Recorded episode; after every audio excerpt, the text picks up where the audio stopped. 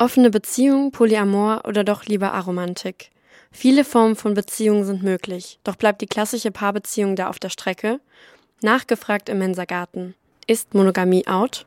Polygamie ist vielleicht viel mehr in, als dass Monogamie out ist. Also ich finde es sehr gut, dass man gerade die Monogamie ein bisschen überdenkt und da auch offener wird in der Gesellschaft. Und ich hoffe, dass es in ein paar Jahren zu allen durchgedrungen ist, dass es auch okay ist, mehrere PartnerInnen zu haben. I, I think that it really depends on the culture and the differences in the locations. So in some locations, um, monogamy, I think, is still not old-fashioned. It's, it's the way to go. Ich glaube, dass es nicht out ist. Ich glaube, dass es nur ein gesellschaftlich eingeschränkter Kreis ist, der gerade experimentiert mit anderen Formen und dass äh, in der Breite die Monogamie weiterhin und das traditionelle Familienmodell ja so die Lebensform ist. Ich glaube, dass Monogamie viel hinterfragt wird zurzeit und dass es dazu auch gute Gründe gibt, weil ich glaube, wenn man in seinem Leben nicht in die Situation kommt, Eifersucht zu hinterfragen oder Besitzdenken, dass man dann vielleicht schon dann blöde Beziehungen führen wird, wenn man das nicht hinterfragt.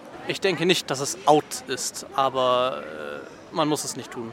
Ich glaube, es gibt viele, die sich in diesem, diesen, äh, diesen Druck verspüren, quasi jetzt nochmal, oh, Monogamie ist out, ich muss, da, muss mich öffnen. Und dann aber doch wieder denken, naja, aber es war ist es eigentlich schon ganz schön. Also ich glaube, gerade so in Corona haben, auch Paare, die ich kenne, gesagt irgendwie, hey, lass mal doch lieber zu zweit sein und waren dann so, wow, ich hätte es nie gedacht.